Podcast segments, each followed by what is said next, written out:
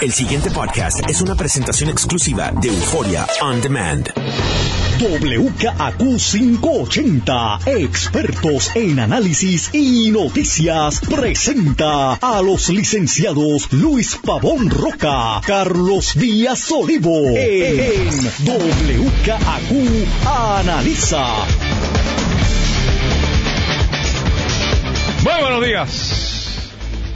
Amigas amigos, soy Luis Pavón Roca, les doy la bienvenida a WKQ Analiza Don Carlos Eduardo Díaz y Olivo. Luis Eduardo Pavón Roca, buenos días. Hace dos semanas o tres, eh, no lo comentamos nosotros, pero hubo una versión oficial de la policía de Puerto Rico o de los agentes investigadores con relación a aquel misterioso eh, accidente que el cadáver de una persona se perdió y apareció como a los tres días en una montero. Y la versión oficial, o no la versión oficial, la teoría con que estaba trabajando el gobierno, eh, que retaba hasta las leyes de física, y explico por qué ahorita, era que este, esta persona tuvo un accidente y con el impacto, su cuerpo, su cuerpo de 300 libras, o 200 y pico libras, de seis pies, de alguna manera se había elevado del eh, asiento del conductor, había flotado por arriba del asiento de atrás y había terminado depositado en la parte de atrás de una montera. Pues, pues bueno. Ah, y, y, cayó de tal manera y también eh, oculto que nadie lo vio en tres días. Y fueron allí este, policías y fueron familiares y, qué sé yo. Y el, carro estuvo estacionado en un cuartel de la policía y nadie. Ayer el FBI arresta a un eh, alegado, y digo alegado porque estamos en la etapa de acusación, santero narcotraficante. Y se le imputa que fue quien asesinó a un banquero de nombre Spangoletti, Spagnoletti, que tiene esta historia visos de serie, de miniserie de, de, de, tú sabes, de Netflix. Eh, esta persona viene a trabajar a Puerto Rico, a una institución que estuvo metido en lío financiero al grado que ha habido gente presa de la administración y yo creo que hay dos o tres que debieron haber ido presos y todavía están por ahí en Miami dándose la buena vida. Eh, pero mil manejos complicadísimos. Termina el FDIC cerrando la institución y disolviéndola. Al día de hoy debe haber todavía litigios en cuanto a ese tema. Pero Mr. Spagnoletti lo traen de Estados Unidos porque es un experto forense de poder detectar transacciones extrañas. La teoría del gobierno en este caso es que, que este señor le fue a quitar o cuestionó un contrato de limpieza de, del banco, servicio de limpieza, ¿no? Y que por eso es que entonces lo matan. Carlos, yo me da trabajo asimilar esa explicación Obviamente siempre ellos dicen, ellos siendo el gobierno, que esto continúa y que vendrán más arrestos. Veremos a ver. Pero yo dificulto mucho que una ganga de narcotraficantes vaya a montar este drama, porque recordemos, este asesinato se da a las 5 de la tarde en pleno tapón del expreso ahí en el área de... entrando al túnel de Minilla. Por Minilla. O saliendo del túnel, no recuerdo cómo fue la... Por en esa, área, A las 5 de la tarde que hay un tapón espectacular y unos misteriosos motociclistas se paran, le disparan tres tiros y lo dejan muerto allí en el medio del expreso. Nadie los vio, nadie sabe quiénes son, desaparecieron y cuántos, cinco, seis, siete años más tarde, eh, nos vienen con la teoría. Esto fue en el 2011, así que fue hace ocho años más o menos. Poco más de ocho años porque fue en 17 de junio, a las 7 y 10 de la noche. Eh, yo no estoy diciendo que este señor no, no haya sido quien tuvo que ver algo con esto, pero que me digan que es por eso. Aquí tiene que haber mucho más que eso. No me tiene sentido, Carlos, la teoría de que esto era un negocio de lavado de dinero. Mire, usted no lava dinero con una, compañía de limpieza donde usted le tiene un contrato firmado y le pagan con cheque. Porque, ¿qué es, qué es un negocio de lavado de dinero? Vamos. Y de estos hay miles y probablemente usted consume alguno de ellos. Típicamente la característica es que maneje cash y que sean transacciones difíciles de, eh, perseguir, de, justificar. Por ejemplo, el, caso típico en la literatura de la, de la mafia y de esas cosas, los Londromats. ¿Por qué? Bueno, porque usted tiene una máquina de lavar y usted le echa dos pesos en peseta y vaya usted a saber al final del día cuánta gente falla a lavar. Para un agente investigador resulta muy difícil usted saber, porque el que está lavando dinero, lo que quiere es un sitio donde meter dinero sucio, dinero que no tiene cómo justificar. Si usted tiene un millón de pesos porque usted vendió un cargamento de cocaína, pues, ¿cómo usted lo gasta? Porque los chavos son para gastarse. Porque el día que usted llega allá a comprar un Ferrari, le van a llenar un formulario, va a venir alguien del gobierno a preguntarle, oiga, ¿y dónde sacado 150 mil pesos en cash? Se supone que así funciona la cosa, ¿no? Así que lo que hace el que tiene ese millón de pesos es que compra una barra por ahí, una barra en Río Piedra que estábamos hablando ahorita. Y allí no entran ni las moscas, pero bueno, para usted probar que esos chavos, porque al final del día, ese que quiere lavar dinero lo que hace es que lo mete para reportarlo. O sea, lo pone como si hubiese sido una venta. Y cuando venga a abril 15, rinde una planilla.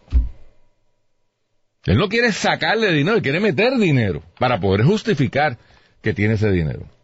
Así que yo no, de verdad, no veo cómo es que una compañía que tenga un lucrativo, porque entonces, para encima de eso, el, lo que levanta la sospecha, según las autoridades de Spagnoletti, es que la cantidad que se le está pagando a esta gente es brutal. Bueno, pues, pues tú lo que quieres es un mal contrato para poder echarle más chavo. Y de nuevo, ¿cómo en ese esquema tú aparecieron depositados 100 mil dólares en cash?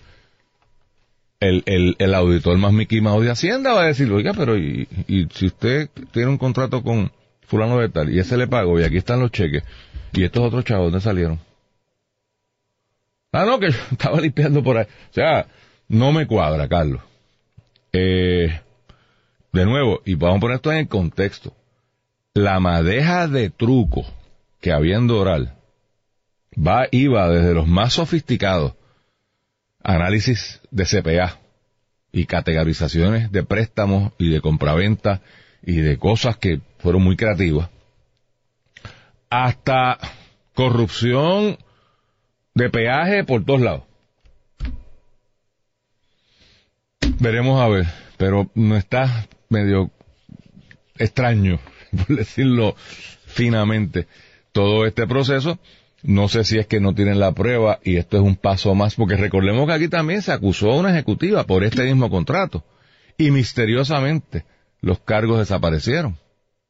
Obviamente debo suponer que está que cooperó y es a base de ese testimonio que están llegando a estos otros. Y me imagino que usarán la misma técnica. Le apretarán, tú sabes qué, y cantará como Caruso. Y entonces me imagino yo que alguien más arriba caerá. Porque esto, por un contratito de, limpieza, por favor. Creo que lo has descrito muy bien, Luis. Este, it doesn't make sense. Eh, que santero y que todas esas cosas. Muy folclórico. Folclórico y, y hemos hecho una gran labor y hemos detenido... Oye, al experto forense, al, que está allí detectando, esa, e, esa transacción es una estupidez. Miles de contratos como estos, tú haces un señalamiento menor y pa, aquí estaban detrás de otras cosas, por favor. Y había otra gente que se sentía amenazado por eso dentro de las estructuras eh, del banco y dentro de los que tenían arreglos fuera del banco en otras cosas. Un contrato de limpieza, por favor. Es que, es que es, de verdad es hasta ofensivo. Por eso fue que empecé con el cuento. Por, eso es que es ofensivo. dice, pero... Pero, de verdad que yo llego que, que, que, la gente cree que uno es morón, o, que todo el mundo es morón, porque sí, siempre hay, como decía Lincoln, siempre hay una cantidad de gente que tú, tú, tú, engañas todo el tiempo, pero no a todo el mundo todo el tiempo, o sea, porque es que... Bueno, no, ya no, es que mira, nada. Eh, aquí hay algo, aquí esto no se ha esclarecido, lo que está detrás no se ha descubierto, a mí me preocupa este anuncio si en realidad lo que están haciendo, sepa Dios, le, le funcionó la estrategia a los que hicieron esto. Porque el crimen ha quedado esclarecido, los verdaderos responsables y la razón de ser detrás de todo esto quedará para siempre oculto y aparece en las estadísticas como esto ya ha atendido. Pues esto es un gran fraude. Si eso es, si en efecto es así, así es. Pero no digo más nada. Pero en eso son expertos del gobierno federal. Pero no, no. ¿Queremos hablar de Kennedy? Sí, pero no creo que... no me, pero me que, que Oswald mandó mató a Kennedy. No quisiera pensar que eso fuera aquí así. No, yo... Yo creo que es que se, se, emocionan porque porque creen que encontraron la cosa y, y han hecho una gran aportación esclareciendo un crimen. se ve bien. este tipo fue quien lo mató. O sea, eh, yo no estoy poniendo eso en duda, no, no tengo los elementos para... Pero que no haya alguien... Que, o sea, que... ¿Por qué? La pregunta es cuál es el motivo. Sí. Y el contratito ese... Sí, eso no es... No es. Así que nada, no, no, me parece, Luis, no. no viene. No, ¿Quieres hablar de los gallos? Ayer medio lo tocamos. Yo ayer dije, no aquí, pero en otro lado, eh, aquí es que va el gobernador para allá. Y en lo que se montó en el avión, si es que ya se montó en el avión, la Cámara votó a favor de esto, que era perfectamente previsible, previsible y de nuevo, esto no tiene que ver nada con los gallos, eso está puesto ahí. La medida tiene un billones de dólares. Y obviamente ese tipo de medida nadie la va a parar, porque los gallitos en Puerto Rico, este, tú sabes, aquí hay un problema, no un problema, hay una, aquí hay una situación cultural donde poner esos dos animalitos a pelear, grandes sectores de la población no lo ven con malos ojos. Tratando de ser lo más objetivo. Lo que sí, Carlos, me llama la atención, y de nuevo, yo no sé si es que, tú, tú lo acabas de decir, debe ser que la gente parte de la provincia que todo el mundo es morón. Yo he oído unos números asociados a esta industria que yo pienso que nos equivocamos, Carlos debimos haber olvidado de, las, de la videolotería y de los caballos y de los casinos y toda esa vaina y montar peleas de gallo en todos lados. Porque es que son un baile de millones de, una industria de millones de dólares. Mi impresión, y me gustaría que Hacienda pudiese aclarar esto, yo no sé si no se puede porque es algo confidencial, o algunos municipios que tengan galleras. ¿Cuántos estos señores están reportando on the record? Como venta. Eso es fácil. La patente se paga sobre el bruto. Así que, es más, se supone que los negocios, y si usted no sabía esto, pues, y le gusta ser chismoso, pues le voy a dar un dato. Se supone que usted tenga en un sitio visible la patente municipal, junto con un chorro de papeles más. Si usted busca ese documento, ese documento dice cuánto se pagó por la patente. Si usted hace el cálculo al revés, usted sabe cuáles fueron las ventas reportadas por ese, por ese comerciante. Porque es un por ciento. O sea, la patente varía de municipio en municipio. Tú sabes, tú, te acuerdas de tu época de CPA, ¿cuánto están, cuánto era la patente? Son como 4, 5, 6, 7 por ciento. Tú no te acuerdas, yo, yo tampoco. Pero yo no soy CPA. Eh, pero es X por ciento. Si usted busca cuál es el por ciento y, y, pagaron 100 pesos, pues vendió, este, si es el 5%, pues vendió, qué sé yo, dos mil pesos. Lo que sea. A mí me interesaría saber estas galleras cuánto están pagando en patente. Para saber cuántos son los ingresos reportados. Porque yo oigo este baile de millones. 27 mil empleos. Según algún estudio que esta gente pagó, se van a 27 mil empleos. ¿Y cuántas galleras hay en Puerto Rico? Que operan una o dos veces a la semana o tres veces en semana. Eso no es, eso no es un supermercado ni es una farmacia. Eso es cuando hay jugada de gallo. De nuevo, yo no tengo nada en contra de los gallos. O sea, ni me van ni me vienen. No, no tengo este, particular posición en cuanto a eso. Respeto a los que tienen ese deporte. Eh, más me molesta el boxeo, como decía ayer. Pero, de nuevo, cuando esta gente presenta estos números, Carlos, yo tengo que decir, pero tú sabes, ¿dónde está la credibilidad eh, de esta de esta cosa? O sea, dígame los números que son, no, no, no los inflen o no, porque entonces yo creo que pierden credibilidad. Al, al fin del día, pues usted quiere estadidad, usted le gusta a los americanos, pues hay que regirse por las reglas americanas. Y los americanos no quieren gallo. Si usted quiere gallo, pues la independencia puede ser una alternativa. La libre asociación, si todavía existe, el ELA, si todavía existe. No, Medera no, ahí te aplican. Ahí te va, ahí está espetado igual que en un estado. Mira, para que tengan la patente ahí, este, ¿La está- sí, Oye, pero- la de Carolina, es que pero- obviamente, es peligroso. la de Pero no Carolina, vamos a la de no- Carolina, bueno, porque ahí está el, el coliseo gallístico, o sea, no, porque- Ah, bueno, pero ese es el de, el de... bueno, Isabel. 1.5%, 1.5% eh, negocio financiero, y si no es financiero, el punto 5%. Pues si usted tiene acceso... Casi todos están más o menos en esa cosa, Guainabo, que a ti te gustaba cantar claro. Canta claro. Ah, yo iba, yo iba a la gallera de Canta Claro. ¿Tú ibas ahí a eso? Sí. Pero tú tienes un, futuro- un pasado siniestro.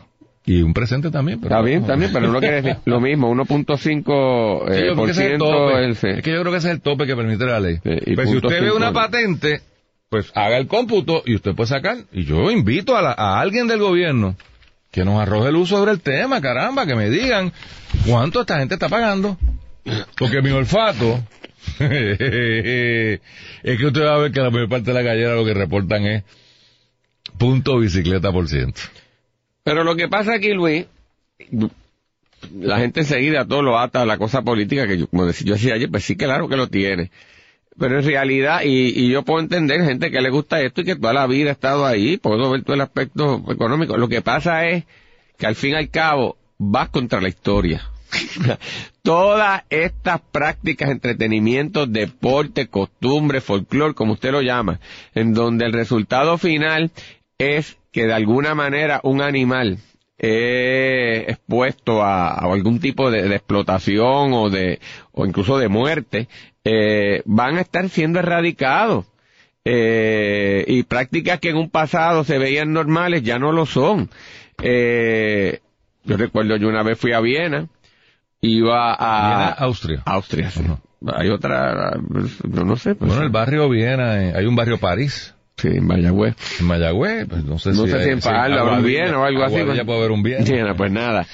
Y... Esa chuchita de Viena. Y allí, tú sabes que eso era de las capitales impe- imperiales, allí pues, Claro, aquí. el imperio austrohúngaro. Mozart hangueó por allí. y uno tenía unas calesas lo más bonitas para uno dar una vuelta por allí para allí. entonces de momento había unas protestas para que tú no te montaras allí obviamente pues no cobra consejo yo, yo ni, ni en mi mente lo había pensado Por los así caballos. los caballos que eso era un abuso y una explotación de los verdad de, de estos animales eh, porque ya es más por mero entretenimiento, ya los tienes allí en unas condiciones, etcétera, bla, bla, bla, bla. Así que eh, tú vas a eso, o sea, hemos mencionado las, las, las corridas de toro, eh, los canes, los, canes de carrera los han ido prohibiendo en Estados Unidos bajo la misma teoría de que los greyhounds estos los, los maltrataban y, y, eh, y por ahí seguirá, o sea, esto no lo aguanta, va contra la historia y poco a poco se va creando una conciencia sobre ese particular que no todo el mundo estará de acuerdo, pero se convierte tan fuerte el sentimiento en contra de eso en que deja de ser viable. Así Pero que mira, si aquí hay un abuso pero- contra los animales todos los fines de semana y nadie hace nada. Tú no Pero- has visto las cantidades e de igual, caballos. igual, perdóname, para que tenga el mejor ejemplo, eso de los cazadores que iban allí, mataban un elefante, una jirafa, que yo no sé qué placer morboso, se ponían en su oficina la, la cabeza de- del animal que, pues eso me parece una tro- pues ya se ha cobrado conciencia que eso no está así. O sea, Pero y- tú pagas 25 mil pesos y te matas al elefante. Son como, Sí, las pero- bolsas, son como las bolsas plásticas que antes eh, contaminaban, pero yo, toda- no yo todavía, yo no le encuentro la lógica a eso, pero todavía eso está más o menos, está tratado de algún tipo de grado de regulación de cuando hay unos excesos y para mantenerlo dentro de ciertos niveles, porque también las cantidades ex- exageradas conlleva unos, unos problemas incluso desde el punto de vista de, de- de la especie. Pero aún así yo tengo reparos, pero eh, eh, está regulado. Antes tú ibas por allí Sí, y, ahí, y mataba. a- a- y cogerle pues, la- los marfil, para, ¿sabes? Los colmillos y eso, al rinoceronte, a los elefantes. ¿Sabes qué clase Pues no, pues yo... No, Yo no. propongo que si nos vamos a preocupar por algo, nos preocupemos por los caballos que van por ahí en todos los residenciales públicos hay un montón que evidentemente están siendo maltratados. O sea, usted mira Así el mismo. caballo y usted lo ve mal. Y son unos mozalbetes que se meten en medio de la carretera cuando usted sale a esos chinchorreos y dígale algo. Dígale algo. Entonces, básico, vamos a atender ese problema. Pues tiene que haber 24 leyes ahí que estén violando. Para empezar, que el caballo no tiene tablilla, no debe estar en medio de la calle. De la calle.